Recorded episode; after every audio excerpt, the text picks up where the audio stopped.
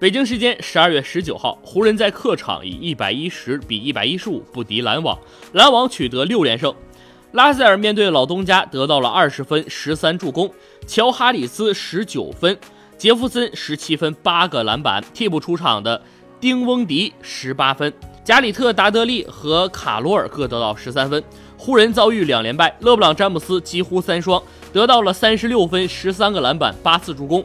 球哥鲍尔二十三分六个篮板，库兹马二十二分十一个篮板。湖人已经是西部第四，而篮网一波连胜后也接近了东部的季后赛圈。篮网最近势头火热，取得了三年半来的首次五连胜。上一次这么长的连胜还要追溯到二零一五年四月。面对篮网是湖人连续四个客场的最后一战。上一场面对奇才，湖人未能抵挡住沃尔，早早崩盘。对篮网，詹姆斯却很有心得。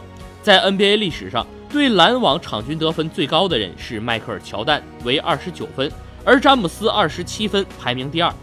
湖人打篮网也有心得，在过去二十场胜出十六次，不过最近这支篮网却不好对付，湖人遇到了极大的麻烦。